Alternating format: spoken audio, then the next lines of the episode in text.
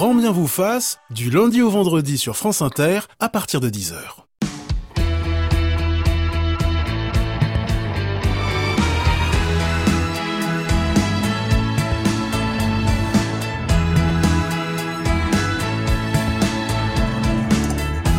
Bonjour à tous, soyez les bienvenus en direct ou en podcast. Et ce matin, on s'intéresse à cette pollution atmosphérique qui nous tue à petit feu, lentement mais sûrement. Selon une étude scientifique publiée en mars dernier par une revue européenne de cardiologie, la pollution provoque chaque année près de 800 000 décès prématurés partout en Europe, plus de 67 000 en France, une espérance de vie réduite de deux ans à cause de la très mauvaise qualité de l'air que nous respirons. Nous verrons quelles sont les pathologies directement liées à la pollution, quelle est la composition réelle de l'air que nous respirons du matin au soir? Cette qualité euh, s'améliore-t-elle vraiment, comme l'affirment les pouvoirs publics, en comblé décalage avec la recherche scientifique la plus fiable? Nous verrons quel est le rôle des lobbies industriels et agricoles dans le scandale de la qualité de l'air en France. Quelles sont les véritables solutions pour diminuer les énergies fossiles? Comment les citoyens peuvent-ils agir et tordre le bras des autorités pour agir au plus vite? Pour nous éclairer ce matin, le journaliste d'investigation Jean-Christophe Brizard et le chercheur Thomas Coudon. Dites-nous quels sont les effets de la pollution atmosphérique sur votre santé et sur celle de vos enfants ou petits-enfants. 01 45 24 7000, sans oublier l'appli France Inter et la page Facebook de Grand Bien vous fasse. Bonjour Thibaut de Saint-Maurice. Bonjour Ali. Notre professeur de philosophie maison. Que vous inspire notre thème du jour? Eh bien, une grande envie de changer d'air et de partir au fond des bois dans une cabane euh, à la suite de Henri David Thoreau, philosophe américain du début du 19e siècle. À tout à l'heure Thibaut de Saint-Maurice. Bienvenue bienvenue dans Grand Bien vous fasse, la vie quotidienne mode d'emploi. France Inter. Grand Bien vous fasse. Ali Rébi. Bienvenue à nous deux invités. Bonjour Jean-Christophe Brizard. Bonjour. Vous êtes journaliste d'investigation et vous publiez chez First Edition Irrespirable, le scandale de la qualité de l'air en France. Bonjour Thomas Coudon. Bonjour. Vous êtes chercheur post-doctorant au Centre de lutte contre le cancer Léon Bérard à Lyon. Comment est né ce livre, Jean-Christophe Brizard? Ce livre qui donne envie de se réfugier euh, je ne sais où, en tout cas loin de cette pollution atmosphérique qui nous tue à petit feu. Elle est partie d'un constat personnel. Euh, j'ai été parisien pendant de longues années. Et euh, je suis le papa d'une petite fille qui maintenant a, un peu grandi, euh, qui a 13 ans. Et à partir de 7-8 ans, elle s'est mise à tousser de plus en plus régulièrement la nuit, à avoir des, quintes de toux qui n'en finissaient pas. Et je suis allé consulter un médecin qui m'a dit qu'elle commençait à faire un asthme chronique qui était certainement lié à la pollution de l'air. Donc j'ai décidé avec mon épouse euh, de quitter Paris et on s'est installé dans le sud-ouest, euh, le plus loin possible de la pollution, en sélectionnant de manière vraiment très précise. Je ne voulais pas être près de vignes parce que je sais que les vignes sont aussi très touché par une autre pollution, les pesticides, près de champs, dans une, dans une ville de taille moyenne. Donc on est près d'une petite forêt et euh, à côté d'une ville. Et très honnêtement, on y est depuis trois ans. Au bout d'un an, il ne toussait plus. Bonjour euh, Franck-Olivier Taureau. Bonjour. vous êtes euh, le délégué général de l'association Respire. Euh, vous avez une histoire similaire euh, avec celle de notre invité. Racontez-nous d'abord quel est l'objet de cette association Respire. Alors Respire, c'est une association de, lutte contre la pollution atmosphérique.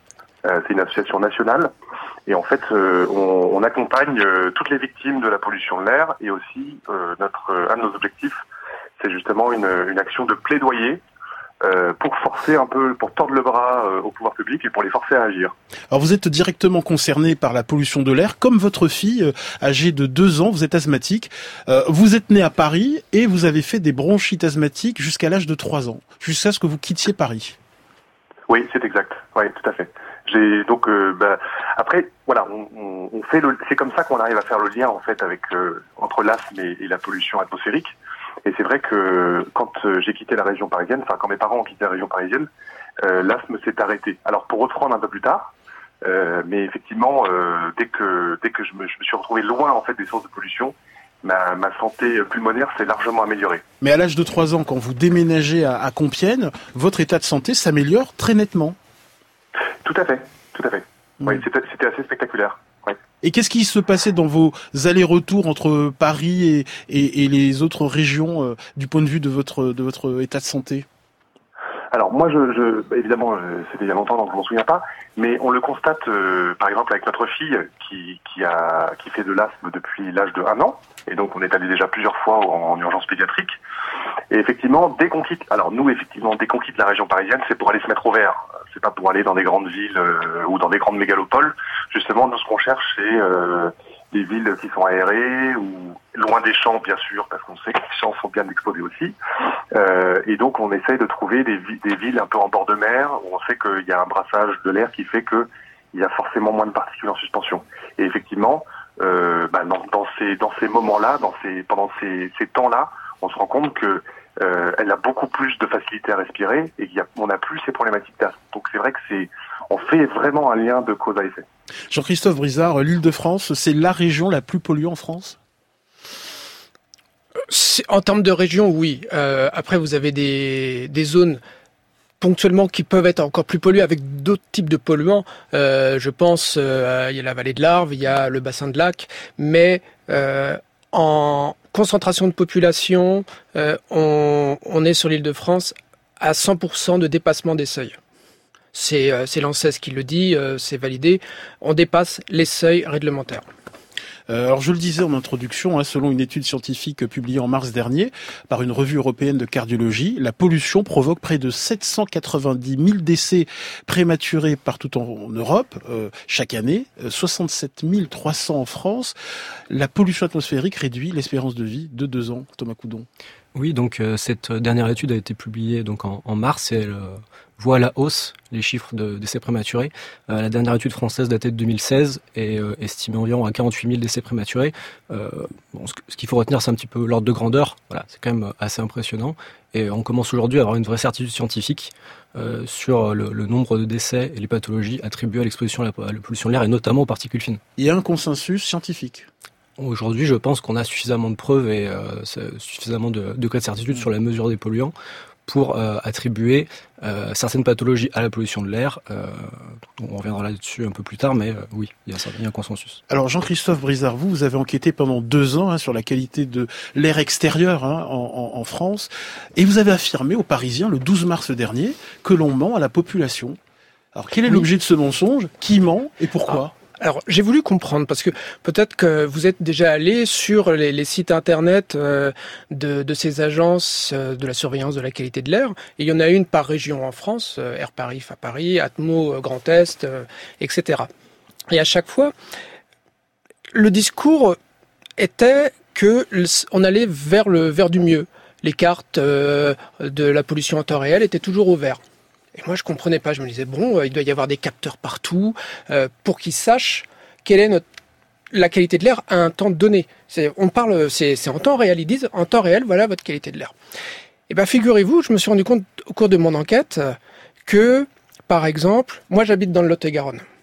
Dans le Lot-et-Garonne, il y a un capteur pour tout le département et il n'est même pas dans la plus grande ville. J'ai fait avec euh, avec le quotidien Sud-Ouest, on s'est amusé à, à, aller faire des relevés avec des petits capteurs qu'on avait nous-mêmes et on on se rendait compte que là où sur le site internet officiel on était au vert, sur notre capteur on était au noir. Mais est-ce que ces capteurs officiels mesurent euh, les particules fines et ultra fines? Ça, c'est un autre problème, c'est que la réglementation française suit la réglementation européenne.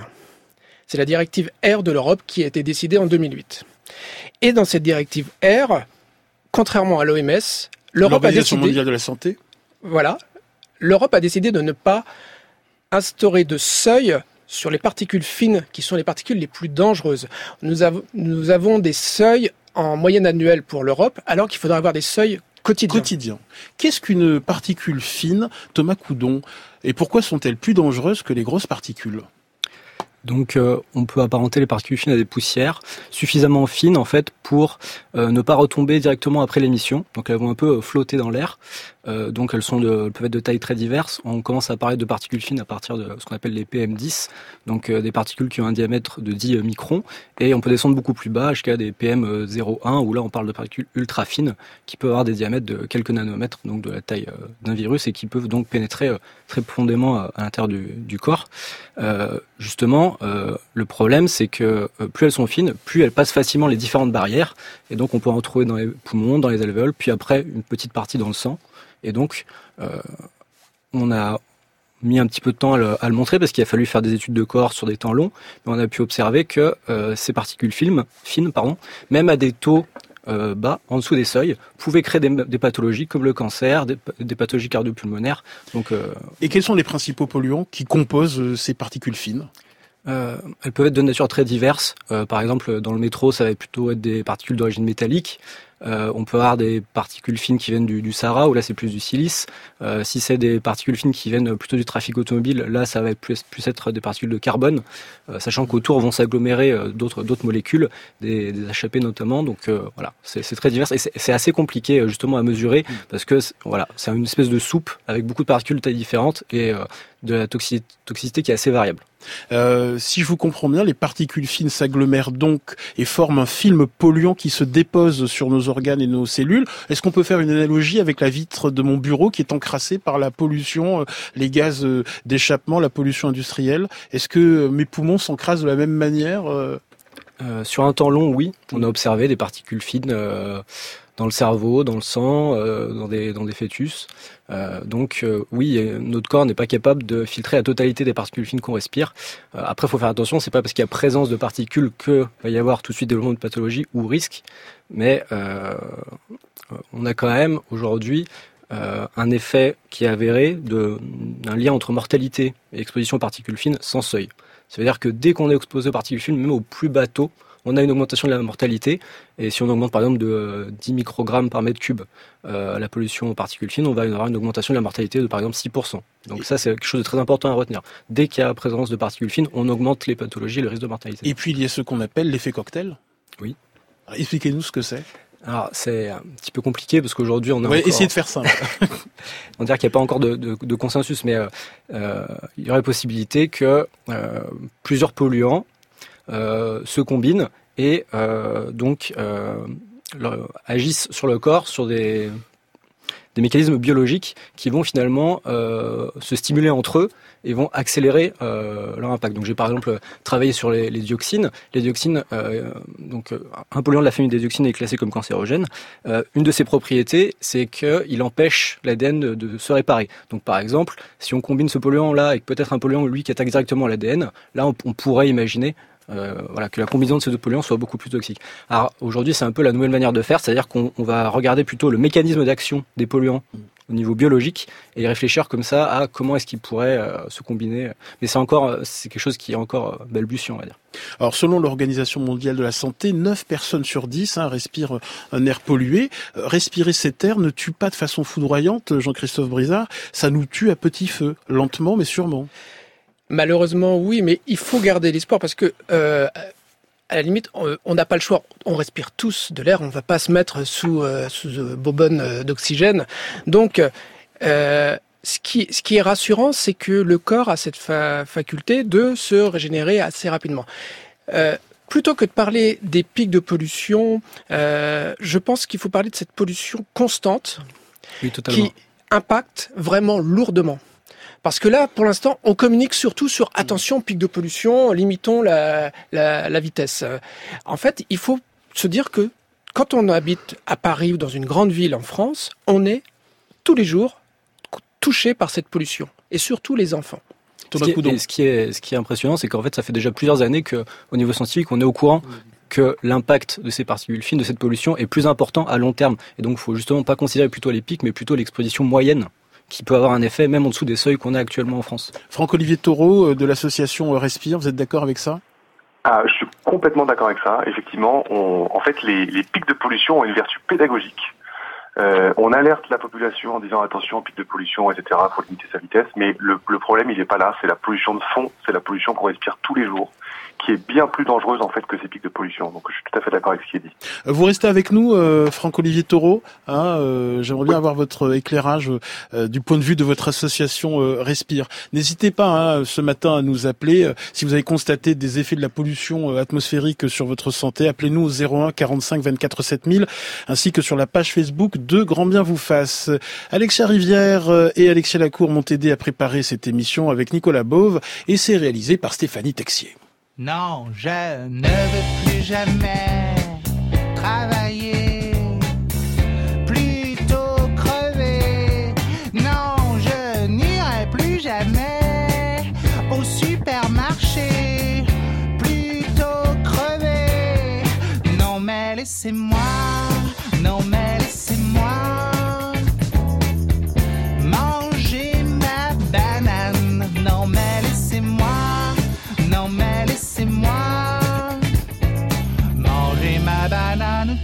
sur la plage.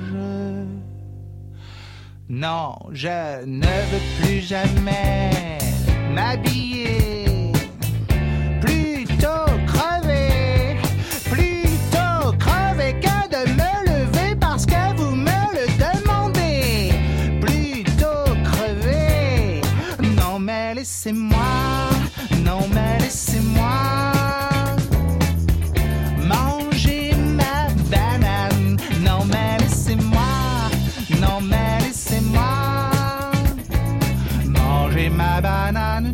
sur la plage. Oui monsieur, je sais que ce sont vos enfants, mais quand ils me voient, ils rigolent tout le temps. Alors laissez-moi, laissez-moi, laissez-moi, laissez-moi, laissez-moi. Non mais laissez-moi, non mais laissez-moi manger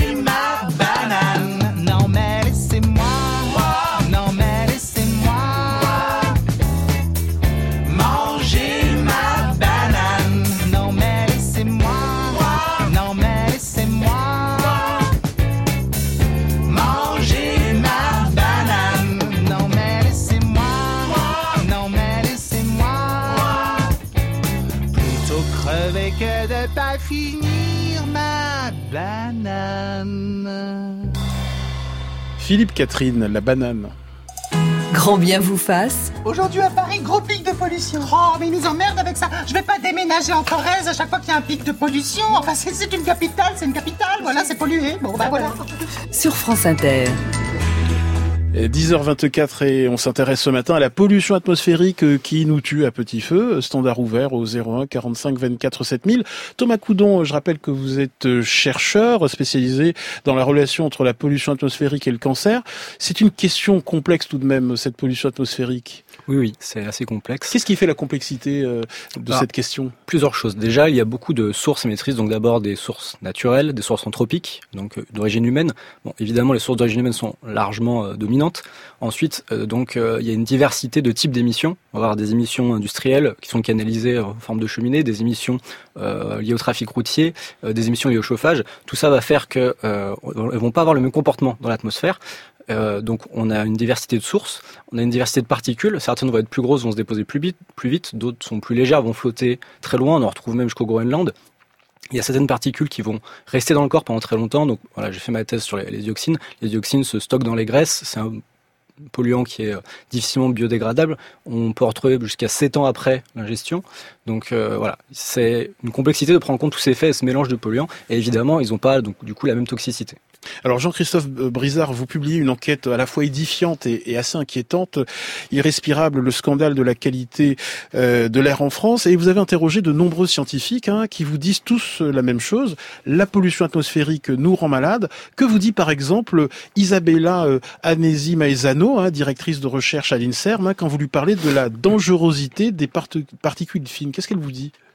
Bah, c'est une, euh, une éminente épidémiologiste euh, qui, euh, qui me dit que c'est un fait avéré depuis des années. Euh, il y a un consensus scientifique international pour, pour se dire que euh, il y a un impact euh, sur tout le monde et principalement sur les personnes. Il y a des personnes à risque qui vont être plus impactées, donc les enfants, les femmes enceintes, les, les personnes malades ou, ou âgées. Mais nous Mais- sommes exposés à quel type de maladie?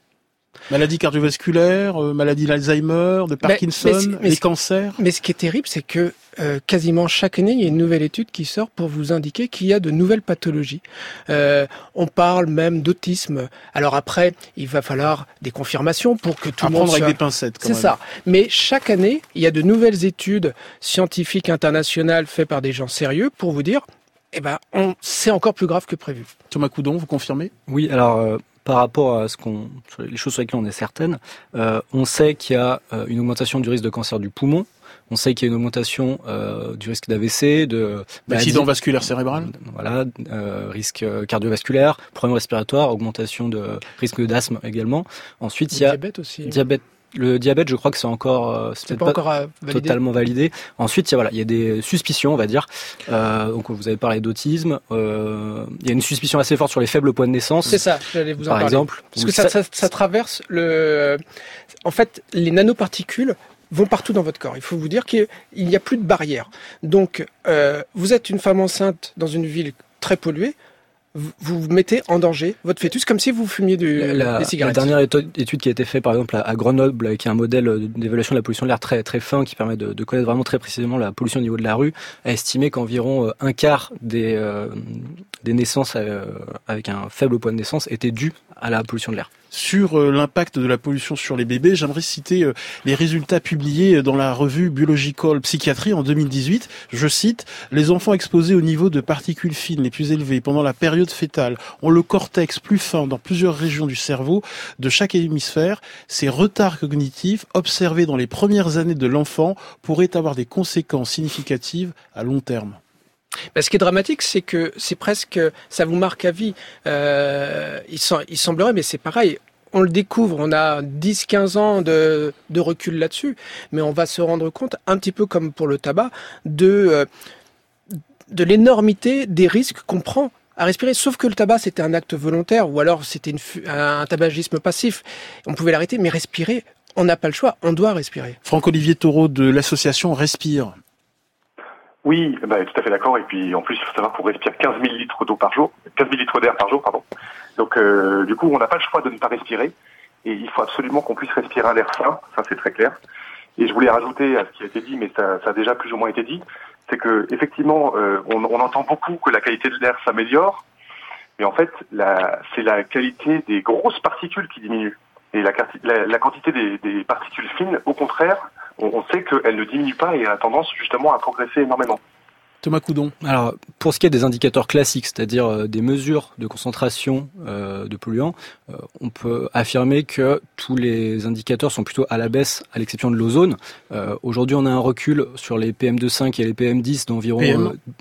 particules fines, donc de un diamètre inférieur à 10 microns ou inférieur à 2,5 microns, euh, qui est de 10 ans. C'est-à-dire qu'on a des technologies qui sont stables, donc on connaît, sur lesquelles on peut se fier, et euh, les chiffres de ces capteurs montrent une baisse une baisse qui est largement insuffisante, mais une baisse quand même. Donc c'est pour ça que, de mon point de vue, on peut pas dire qu'il y a une augmentation euh, de la mauvaise qualité de l'air.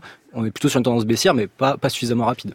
Alors, là- là-dessus, j'ai découvert au, cours de, mon enquête euh, que j'ai fait, que j'ai réalisé avec Maître Antoine Béguin, c'est que si on, on ne vous donne pas les moyens de mesurer les polluants, Mm. vous n'avez pas les bonnes données. Il n'y a pas assez de capteurs. En France, on n'a pas assez de capteurs pour mesurer les particules fines, donc les fameuses PM2,5. La plupart des capteurs mesurent les particules 10, et donc à partir de là, on n'a pas forcément la réalité de notre, de notre pollution dans l'air en France. Il y avait le tabac, mais aussi l'alcool, l'amiante bien sûr, et les rayons ultraviolets, tous capables de provoquer sans aucun doute des cancers chez l'être humain. La pollution atmosphérique vient de rejoindre ce groupe, a décidé l'Organisation mondiale de la santé. Incolore, inodore, insidieuse, cette pollution a diverses sources, les transports, l'industrie, le chauffage urbain, des sources à l'origine d'un drôle de cocktail. Dioxyde de soufre, dioxyde d'azote, monoxyde de carbone, ozone et les fameuses microparticules. Ces microparticules, dont les moteurs diesel sont de grands producteurs, mesurent moins de 2,5 millièmes de millimètre, une taille qui leur permet de pénétrer dans le fond du poumon et d'y libérer des agents toxiques, des toxiques qui, en passant dans le sang, vont provoquer l'apparition de cancer du poumon et de la vessie. Extrait du JT de France 2 en 2013, je signale hein, que le Centre international de recherche sur le cancer, qui dépend de l'OMS, a classé la pollution de l'air extérieur comme cancérogène pour l'homme. Coudon, quels sont euh, les risques de cancer quand on s'expose à la pollution euh, atmosphérique et comment les chercheurs font-ils le lien entre pollution et cancer? C'est une, très bonne question. Donc justement, c'était en, en, 2013 que le, le CERC a classifié l'exposition aux particules fines comme euh, un risque pour le, risque, de cancer du poumon. Donc, euh, pour faire le lien, euh, il faut faire des études sur un temps long, parce qu'il y a un temps de latence entre l'exposition et le développement de cancer. Donc, il faut faire un travail avec des cohortes, donc c'est des grands groupes de population de sujets pour lesquels on a beaucoup d'informations, euh, taille, poids, prise de médicaments, par exemple pour les sujets femmes, si elles ont eu des enfants, si elles prennent la pilule. évidemment, par exemple, quand on travaille sur le cancer du poumon, savoir si les personnes étaient fumeurs, euh, ça permet tout ça d'ajuster tous ces facteurs de risque. Euh, à la fin, on va comparer différents groupes, euh, un groupe de personnes très peu exposées à un groupe de personnes fortement exposées, et on va voir s'il y a une différence dans l'apparition de la pathologie. Et alors? Et alors, donc, pour classifier un polluant comme cancérogène, il faut euh, trois types d'études. Des études épidémiologiques, il faut des études expérimentales chez l'animal et qu'on a également une hypothèse biologique pour justifier ce, ce lien. Et donc aujourd'hui, euh, on peut affirmer qu'il y a une augmentation du risque de cancer du poumon due à la pollution de l'air. Donc pour donner un ordre de grandeur, euh, euh, entre 5 et 10% des nouveaux cas de cancer du poumon sont dus à la pollution de l'air. C'est ce qu'on a constaté par exemple lors d'études qui ont été faites à Grenoble. Oui, justement. Donc, euh, qui utilise un, modèle euh, de dispersion de la pollution qui permet de connaître, d'avoir une carte en fait très fine de la, des, concentrations de polluants, parce que c'est un des problèmes justement, c'est qu'il y a une variation spatiale très forte. À proximité du trafic, on peut avoir des concentrations un, peu extrêmes. Euh, en s'en éloignant, ça décroît assez vite, et donc on a besoin de ce détail-là spatial. Et donc, euh, grâce à ce modèle-là et grâce à la prise en compte de tous ces facteurs d'ajustement, euh, ils ont pu estimer qu'environ euh, 7% des nouveaux cas de cancer du poumon dans la ville de Grenoble étaient dus à la pollution de l'air. Et Priscilla nous dit sur notre page Facebook que je vis dans la région de Grenoble et j'ai toujours entendu dire que la sinusite chronique était légion ici, euh, j'en suis d'ailleurs sujette. Lorsque je prends de la hauteur, loin de la cuvette de Grenoble, tout s'améliore, ou lorsque je m'éloigne de Grenoble, de nombreux amis ont dû habiter au-dessus de 1000 mètres à cause de problèmes respiratoires de leurs enfants. Donc c'est toujours euh, délicat d'interpréter une pathologie et de la lier cas directement. singulier évidemment. Voilà. Est, il est toujours très difficile de lier une pathologie, en particulier à l'exposition à la pollution de l'air. Il y a beaucoup de polluants, ça peut être multifactoriel. Et euh, après, je peux, c'est pas possible de juger voilà un cas comme ça. Alors Jean-Christophe Brizard, vous pointez donc euh, dans votre livre les failles hein, dans notre système de surveillance de la pollution atmosphérique. Quels sont d'abord les quatre niveaux de concentration de, de pollution, les principaux niveaux? Euh, des seuils? Alors il y a euh, de mémoire, euh, il y a un seuil d'alerte, mm -hmm. il, y a les, il y a les valeurs cibles. La valeur cible, c'est ce vers quoi on, on souhaite euh, tendre. Donc un air, un air plus pur. Après, vous avez les, les seuils d'alerte, des seuils critiques, et puis euh, donc après, il y a le seuil euh, extrême où euh, c'est le, le, seuil où on en peut fait, pas rester. Vous, vous avez la France est tenue l'État français est tenu d'offrir à tous ses citoyens un air respirable. L'air respirable se base sur les seuils de européens, ce dont on parlait tout à l'heure. Par exemple, les particules euh, fines, les PM2,5, euh, il n'y a pas de seuil au quotidien. C'est des seuils en moyenne annuelle. En moyenne annuelle, la, la France, on est à 25 microgrammes par mètre cube. Il faut savoir qu'aux États-Unis, le seuil est deux fois plus bas. Donc, euh... C'est ce que j'allais dire, voilà. Euh, L'OMS préconise 10. 25, 10. Ça, c'est déjà une première chose.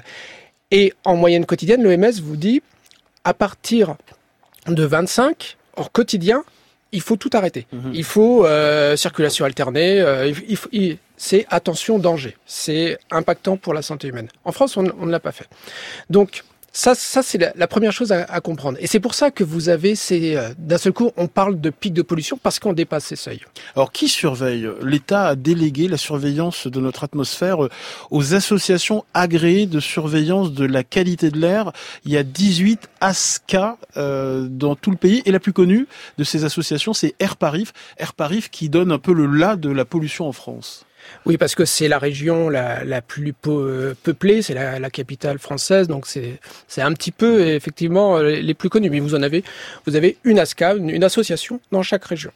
Euh, ce qu'il faut savoir, c'est que ces ASCA sont euh, sont des associations loi 1901 et elles sont ce sont des ingénieurs qui sont très compétents, qui sont sérieux, qui travaillent, qui travaillent bien, mais elles manquent de moyens. Encore une fois, l'État a manqué à son devoir de protection. Ils ont décidé de déléguer un service public, mais sans donner d'argent. Donc, les ASCA se retrouvent euh, avec un déficit budgétaire, ne peuvent pas mettre des stations de mesure suffisantes partout en France. Je vous dis, il y a des départements entiers où il n'y a pas une station qui mesure les particules fines. Comment on peut savoir la, la moyenne C'est obligatoire. Comment on peut le savoir Ils font des analyses, des statistiques. Ce sont c'est un logiciel qui mesure ça. Est-ce que techniquement, il est possible de mesurer euh, les particules fines au jour le jour? Est-ce que ces associations euh, euh, agréées de surveillance de la qualité de l'air, ces ASCA, est-ce qu'elles sont Elles savent le faire. Elles savent le faire. Elles savent le faire. Vous avez Euh, posé la question Ah Air oui, Paris, par exemple Air Paris le fait, mais par manque de moyens, ils n'ont pas assez de capteurs pour le faire. Mais elles le font, mais pas suffisamment. Le, le quadrillage n'est pas suffisant, mais elles le font. On sait faire. On, c'est simple et ça, n'est- ça n'est même pas trop cher. Thomas Coudon. Mesurer des particules euh, très fines euh, est compliqué en termes de métrologie, euh, coûte assez cher. C'est pour ça qu'on ne peut pas en mettre partout. Et comme je vous le disais, on a une telle variation spatiale des concentrations qu'il faudrait mettre un peu des, des capteurs partout dans la ville. Donc euh, ce qu'on fait en général, c'est qu'on euh, utilise des modèles de dispersion atmosphérique on- on- ou des modèles statistiques pour, euh, voilà, des modèles numériques pour essayer de décrire la concentration. Et euh, je pense que c'est important que, que, que les citoyens et les auditeurs euh, connaissent la SQUA locale de leur région, puisque en allant sur le site internet des ASQUA, en général, on a la carte du jour actualisée grâce à ces modèles numériques qui nous donnent une information assez précise sur les concentrations parce qu'elles sont justement calibrées avec les points de mesure. Donc c'est des réellement mais des si modèles, pas de des, de des mesure, modèles fiables. problème. Thibaut de Saint-Maurice. Oui, je voulais revenir sur ce que vous aviez dit sur ces capteurs, justement. Euh, on parlait de mensonges tout à l'heure, et, et je- la question c'est est-ce qu'il y a un mensonge sur les, les résultats? Les résultats sont falsifiés? Ou est-ce qu'en fait les capteurs sont inadaptés, incomplets, et, et proposent une qualité de l'air qui est partielle? En fait, il il y a deux points. Premier point, il n'y a pas assez de capteurs. Euh, par exemple, euh, j'avais noté, prenons un département, euh, la Haute-Loire. La Haute-Loire, il y a zéro capteur pour mesurer les particules fines. Pourtant, sur, le, sur leur site internet, ils vous, ils vous donnent en temps réel, ils vous disent en temps réel, voilà la situation en particules fines. Donc c'est basé uniquement sur, sur des simulations numériques. sur des simulations numériques. Est-ce que ces simulations... Alors l'autre problème, c'est que ces simulations sont basées aussi sur des biais. Euh, je- Prenons euh, le secteur automobile. On a tous entendu parler du Dieselgate, du fait que beaucoup de constructeurs n'ont pas été aussi, euh, euh, comment dire, professionnels et, et honnêtes qu'on pouvait l'imaginer.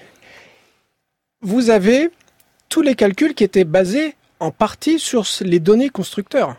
Donc si les données à la base sont fausses, vos statistiques vont l'être aussi, puisqu'on minorait les, les, les rejets, euh, les rejets toxiques euh, de- des véhicules. Franck-Olivier Taureau euh, de l'association Respire, une réaction? Euh, oui, oui, effectivement, c'est c'est vrai que on, on constate le même problème. Euh, et c'est vrai que la modélisation, elle est imparfaite, même si évidemment euh, c'est utile quand même d'avoir une idée de, de- des idées de, pollu- de pollution. Mais c'est vrai qu'il faudrait qu'il y ait beaucoup plus de capteurs. Alors nous, en fait, on a un, un projet de capteurs citoyens. On fait des balades capteurs avec des citoyens. Et justement, pour faire de la pédagogie autour de la pollution de l'air et leur expliquer à quel point c'est compliqué, parce qu'évidemment, nous, on a des petits capteurs euh, qui valent une centaine d'euros, donc euh, elles font évidemment pas le même boulot que les que les gros capteurs euh, des ASQUA. Mais en tout cas, ça a le mérite quand même de, de, de constater des évolutions entre un point, par exemple, si on va prendre- faire une, une mesure euh, euh, à côté du périph ou euh, sur un axe très passant, ou si on va faire une mesure dans un parc, on va constater quand même des différences. Donc c'est ça qui est intéressant. Et par ailleurs, on a, je ne sais pas si vous avez suivi, on a, on a publié euh, la, la carte de la pollution autour des écoles, et c'était, euh, c'était très parlant puisque effectivement, on avait pris, euh, on, a, on a posé des adresses euh, donc euh, de, de, de, toutes les écoles d'Île-de-France. Il y a, euh, il y a 11 500 points, euh, 12 500 points, pardon, qu'on a posé en fait sur une carte Air Paris, et ça nous a permis de, constater des choses assez étonnantes, puisqu'en fait, on s'est rendu compte que finalement, euh, c'est l'exposition euh, directe à la pollution euh, qui, qui va faire que vous êtes, euh, bah, vous êtes effectivement plus exposé à la pollution. Donc, c'est-à-dire qu'il vaut mieux quelque part, enfin, selon cette carte qu'on a produite, il vaudrait mieux euh, aller à l'école, euh, être dans une école près du périphérique, mais, mais pas trop près non plus, que d'être dans une école sur un grand axe passant parisien. Le nom du site, euh, Franck-Olivier Taureau, qu'on aille vérifier, en tout cas pour les franciliens alors, c'est respire-asso.org. Euh, Jean-Christophe Brizard, y a-t-il suffisamment de capteurs euh, de pollution euh, dans le métro parisien? Alors là, là, on, on, on, touche un point un peu, un peu spécifique. C'est que euh, les réglementations sur l'air extérieur ne concernent pas euh, les réseaux, euh, les réseaux souterrains, les réseaux ferrés souterrains. Et pourtant et, pourtant, ces particules fines dans le métro parisien sont particulièrement toxiques parce qu'elles sont notamment riches en métaux en fer et en carbone. De, de frein, euh, l'usure des pneus, euh, et surtout euh, avec le passage des rames, cet air est sans arrêt ventilé et reste et reste en suspension. C'est un vrai problème. Mais c'est pour le métro parisien, la réglementation, c'est la loi, la loi du travail, c'est le code du travail, et on est officiellement, les seuils sont 100 fois plus élevés en termes de tolérance. Et il n'y a que trois capteurs. Il n'y a que trois stations de mesure sur tout le réseau de la RATP. Et sur ces trois stations de mesure, il n'y en a qu'une. Il n'y a qu'une station qui mesure les particules fines et ces stations Aubert. Et parce qu'elle est en travaux cette année, elle ne fonctionne pas. Elle n'a pas été déplacée. Donc pendant toute l'année, il n'y aura aucune mesure réelle sur les particules fines dans le métro parisien. Allez, Thibaut de Saint-Maurice, prenons un peu de hauteur au-dessus de l'air pollué pour respirer l'air frais et vivifiant de la philosophie. Bah oui, parce que tout ce qu'on entend là, ça nous donne envie de changer d'air, hein, de partir, hein, de se mettre à l'écart, d'échapper si on peut à toute cette pollution. Alors non pas seulement pour fuir, mais aussi pour euh, retrouver l'essentiel. Et puis à défaut de pouvoir partir là, tout de suite, hein, immédiatement, je voulais vous proposer de relire un petit livre du philosophe américain Henry David Thoreau qui s'intitule Walden ou La vie dans les bois et qui a été publié en 1854. Alors pourquoi relire euh, Walden? Eh bien tout simplement parce que c'est une lecture qui aère l'esprit et qui fait du bien en nous donnant envie de respirer à nouveau l'air pur d'une nature retrouvée. Alors on est à la fin de l'année 1844 et Taureau se retire dans une cabane au fond des bois, au bord du lac Walden. Il va y rester deux ans, deux mois et deux jours. Il quitte la ville, son agitation, sa pollution déjà, alors sonore, sociale, économique, pour retrouver la simplicité d'une vie au rythme des saisons et des éléments. Et quand ses amis euh, lui demandent pourquoi il part, il répond ⁇ Je n'ai pas meilleure raison à donner que de vouloir entendre le vent murmurer parmi les roseaux. Voilà, c'est ça le premier effet hein, de ce changement d'air, redevenir capable d'observer la nature, se rendre disponible à ce qui se vit là sous nos yeux, les canards qui plongent dans un lac, les fourmis qui se battent, la neige qui recouvre les arbres ou la surface du lac qui change de couleur. Bref, s'émerveiller de ce qui est, de ce qui existe en dehors de soi, mais aussi redécouvrir au contact de la nature qui l'on est. Cette retraite volontaire, elle constitue pour Taureau une véritable purification, alors on aurait envie de dire ce matin une dépollution de son esprit et de ses habitudes de vie. Et ça passe donc aussi par une critique de la vie dans les villes, du travail, de la consommation déjà. Et après cette grande aération, il décrit euh, la façon dont cette simplicité volontaire lui permet de retrouver une relation harmonieuse avec la nature et donc aussi avec lui-même voilà, s'installer au fond des bois et y vivre pendant deux ans, c'est très directement faire l'expérience qu'un autre rapport à la nature est possible, qu'il est possible d'habiter la nature sans la détruire et qu'il est possible d'être en bonne compagnie quand on est seul avec soi-même. C'est pas étonnant d'ailleurs que ce texte soit considéré comme un des textes fondateurs de l'éthique environnementale. Alors, euh, on n'a pas tous les moyens ni la possibilité immédiate hein, de partir vivre euh, au fond des bois pendant deux ans ou de quitter Paris et de s'installer dans le Lot-et-Garonne. Mais c'est pas grave parce que la lecture de Taureau n'est pas à prendre seulement comme une invitation au voyage ou comme une invitation à se retirer du monde, mais finalement comme une invitation à simplement changer d'air et à renouveler le rapport que l'on a à son environnement pour retrouver la nature des choses. Alors, ça peut être quelques jours de marche dans la montagne, une simple promenade au parc le dimanche, euh, et puis on s'allonge dans l'herbe, ou même tout simplement, pourquoi pas, le banc en bas dans la rue, si elle n'est pas trop polluée malgré tout, sur lequel on va s'asseoir sans rien d'autre à faire que de respirer le monde tel qu'il se donne à voir. Peu importe ce que l'on choisit, l'important c'est que chacun d'entre nous puisse trouver dans sa vie une cabane pour pouvoir changer d'air. Euh, et je vous recommande la lecture donc de Walden, W-A-L-D-E-N, d'Henri David Thoreau, et je vous recommande l'édition en poche euh, publiée chez Gallmeister, euh, excellente édition de À lire, pourquoi pas ce week-end.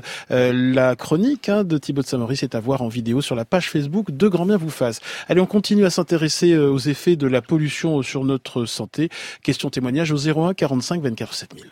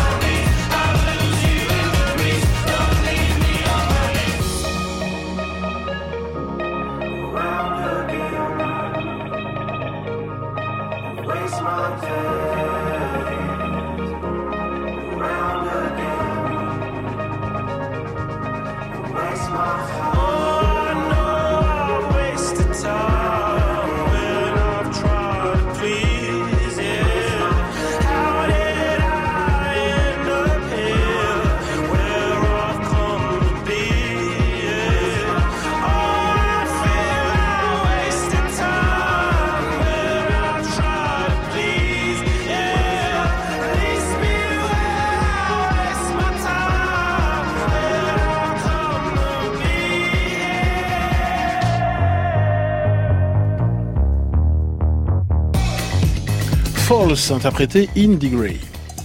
Oh, quel paysage, mes enfants, c'est magnifique Eh, ça ramène les poumons, hein Grand bien vous fasse Oh, ça va vous faire un bien fou avec les saloperies que vous respirez toute l'année. sur France Inter. 10h49 et ce matin on s'intéresse à la pollution atmosphérique euh, qui nous empoisonne. Standard ouvert au 01 45 24 7000. Thomas Coudon, je rappelle que vous êtes chercheur spécialisé dans le lien entre l'environnement, la pollution et euh, le cancer. Euh, Vous vouliez apporter une précision importante. Oui, alors par rapport aux facteurs de risque de cancer, il est important de rappeler que la pollution de l'air se classe loin derrière euh, le tabac, l'alcool, euh, le manque d'activité physique, le fait d'avoir une alimentation déséquilibrée. Donc tout ça, ce sont des facteurs de risque qui sont largement au-dessus de l'exposition à la pollution de l'air en termes de risque de cancer. Thibaut de Saint-Maurice, vous avez une question très pratique. Oui, non, Vous qui courez le marathon Oui, de non, Paris. C'est une question justement, euh, comment on fait pour avoir une activité physique euh, dans ces dans ces, ces terres euh, des villes un peu euh, voilà irrespirables? Euh, Est-ce qu'il vaut mieux éviter de sortir? Est-ce qu'il faut se déplacer dans un parc euh, parce que déjà on s'éloigne un peu des routes? Ou est-ce qu'il faut, au contraire, c'est toujours mieux puisque de faire l'activité physique puisque c'est un facteur de risque de cancer qui est plus important que la pollution de l'air? Enfin, on a du mal un peu à s'y retrouver. Alors, si vous pouvez aller dans un parc, c'est toujours mieux parce que vous aurez moins de pollution si vous éloignez du trafic. Euh, en revanche, il faut surtout pas s'empêcher de faire du sport, même en cas d'épisode de pollution. Euh, les, il est déconseillé d'en faire pour les personnes à risque, euh, femmes enceintes, personnes âgées, personnes ayant des, des problèmes respiratoires, nouveau-nés. En revanche, il a été prouvé euh, ça depuis quelques années, que les effets bénéfiques du sport surpassent largement les effets négatifs de la pollution de l'air. Donc le message c'est de faire du sport, ça réduit le risque de cancer et ça améliore la, la qualité de vie. Euh, Jean-Christophe j'a- J'apporterai juste une petite précision, c'est euh, so- soyons juste logiques, euh, éloignez-vous des, des- des sources de pollution, choisissez des, des périodes où il y a du vent, parce que ça disperse les particules, et surtout, quand il pleut, c'est génial. C'est génial.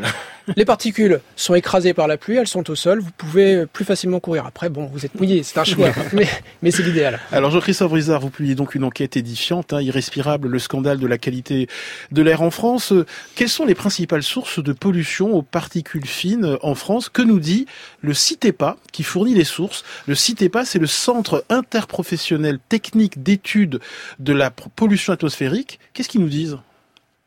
Alors, ils nous disent que euh, principalement, euh, on est le chauffage urbain est très important. Euh, ensuite, on a le, trafic routier, l'industrie et l'agriculture sont à peu, près au même niveau. Alors, pour bien comprendre ce qu'est le, le CITEPA, le CITEPA n'a pas de capteur. Il, ce sont aussi des, il recueille des statistiques et il vous donne une information sur les émissions. C'est important de parler d'émissions. Il y a les émissions et les concentrations. Émissions, c'est vous êtes le pot d'échappement quand il, émet, il émet du gaz. Et concentration, c'est vous êtes dans votre euh, à une terrasse d'un café et vous avez un ensemble de polluants qui sont là, qui viennent de différentes sources. Ça peut même être des sources qui viennent de plus loin par le vent. Donc, différence émission-concentration. Parce que vous pouvez avoir un endroit qui émet beaucoup de polluants, mais avec le vent qui va polluer la région, le quartier ailleurs. Donc, ce pas présente aux, aux professionnels, aux scientifiques euh, et à l'État une carte du niveau des émissions de polluants en France chaque année. Qui compose le conseil d'administration de ce CITEPA Eh ben, c'est, ce sont des spécialistes de, la pollution parce que ce sont les entreprises les plus polluantes qui ont créé le CITEPA dans les années 60. Euh, c'était après un épisode dramatique à Londres d'un, pic de pollution qui avait fait des, milliers de morts. En France, on avait, décidé, l'État avait décidé de, prendre aussi la, mesure de la pollution et les industries polluantes se sont dit bon, on va créer un syndicat, un organisme pour offrir notre propre euh, vision, nos propres chiffres. Et petit à petit, l'État français a délégué cet inventaire qui est obligatoire, rendu obligatoire par l'Europe. Se sont dit, bah, on délègue, on va donner donc aux entreprises les plus polluantes, donc les entreprises pétrolières, chimiques, euh, Seules trois, phytosanitaires. seules trois associations envi- environnementales composent ce euh, conseil d'administration qui compte 21 membres. On peut citer l'Union des industries chimiques, le Comité des constructeurs français d'automobiles, l'Union française des industries euh, du pétrole. C'est un peu comme si on confiait euh, la mesure du taux d'insuline euh, des diabétiques à des confiseurs. C'est un peu pareil, non? Alors, on pourrait voir les choses comme ça. Je vais essayer d'être le plus neutre possible.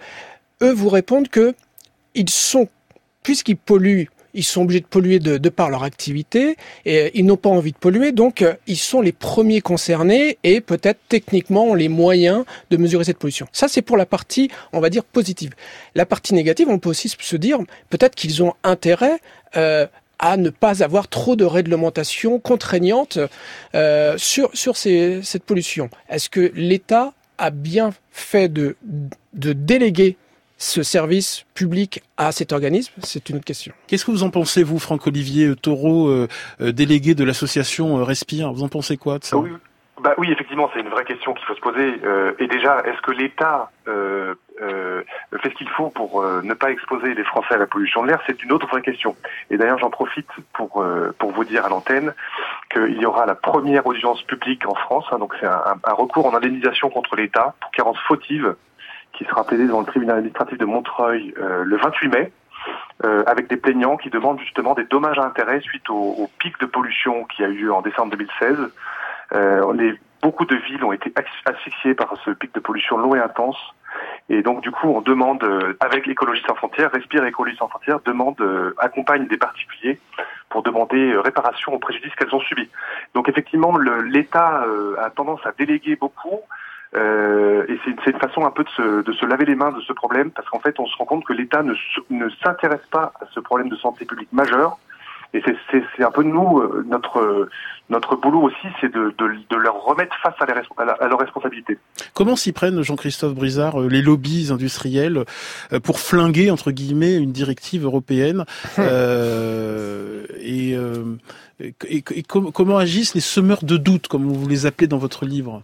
Alors, quand j'ai découvert ça, j'ai, fait des bons. hein. Je vais, essayer d'être euh, le plus clair possible. Euh, en 2007, l'Union européenne décide de euh, d'instaurer de nouveaux seuils qui seront valables pour tous les, États membres de l'Union européenne, des seuils sur les polluants. Vous avez des députés qui sont qui choisis pour réfléchir au au niveau de ces seuils. Ce qu'il faut savoir, c'est que le président qui était chargé de cette commission euh, était lui-même un climato-sceptique. Pourquoi pas. Euh, vous avez des lobbies euh, très puissants, industriels, qui interviennent. C'est classique. Ils envoient des courriers, notamment un lobby qui, est le MEDEF européen, qui s'appelle Business Europe. C'est le plus gros lobby. C'est un lobby très très puissant. Vous avez un monsieur qui est à l'intérieur de Business Europe, qui est chargé de communiquer auprès de ses députés pour dire les PM2,5, les particules fines, euh, ne suivez pas euh, l'OMS, euh, ne soyez pas trop strict. Et ce monsieur donc en- envoie un courrier en disant rejetez une liste d'amendements, les amendements les plus restrictifs. Les amendements sont rejetés. Et ce, ce monsieur est aujourd'hui président du CITEPA. Pour terminer, peut-être un peu d'espoir, comment doit s'organiser le sursaut citoyen, le sursaut des, des consommateurs, Thomas Coudon, en quelques mots Euh, il y a plusieurs types d'actions qui peuvent être effectuées, mais euh, ça revient plutôt à la charge de l'État, c'est-à-dire mettre en place des zones de faible émission dans les, centres-villes, en autorisant uniquement les euh, véhicules non polluants ou faiblement polluants, en rénovant plus euh, les bâtiments, voilà, en mettant plus de, de, normes, en aidant à rénover tout ça et à baisser les émissions. Tout ça pour... Moi, je, je pense, je crois vraiment euh, à l'action citoyenne en justice, la justice administrative. C'est l'État est obligé de nous protéger, de nous offrir un air pur. Il faut les mettre face à leurs responsabilités et qui donnent plus de moyens aux professionnels pour réellement nous informer et limiter, euh, li- limiter l'impact notamment du diesel. D'où l'importance d'associations comme Respire. Merci beaucoup euh, Franck-Olivier Taureau de Respire au téléphone. Merci euh, Thomas Coudon, chercheur, et merci Jean-Christophe Brizard. Euh, Il faut lire Irrespirable, Irrespirable le scandale de la qualité de l'air en France, c'est publié chez First Edition. Demain, on s'intéresse au plaisir de prendre le train en dépit des retards, des tarifs euh, parfois exorbitants, des pannes géantes comme euh, dans les gares Montparnasse-Saint-Lazare ou de l'Est ces dernières années. Plaisir de prendre son temps, de contempler le paysage, plaisir des trajets lointains, des rencontres inattendues. Racontez-nous vos plus beaux voyages en train au 01 45 24 7000 sur l'appli France Inter et sur la page Facebook de Grand Bien vous fasse. Bonjour Nagui. Oh, ce petit moment de silence là est bien flippant. Ça, je me suis dit, ah mais il est l'heure J'ai une requête Nagui, si vous, Je vous souhaitiez un, un bon anniversaire à ma mère, c'est aujourd'hui. Bon Tiens. anniversaire, est-ce quel est son prénom? Cathy. Voilà, bon Ça lui anniversaire. fera Cathy. plaisir, voilà. Je, je vous embrasse tendrement, Cathy.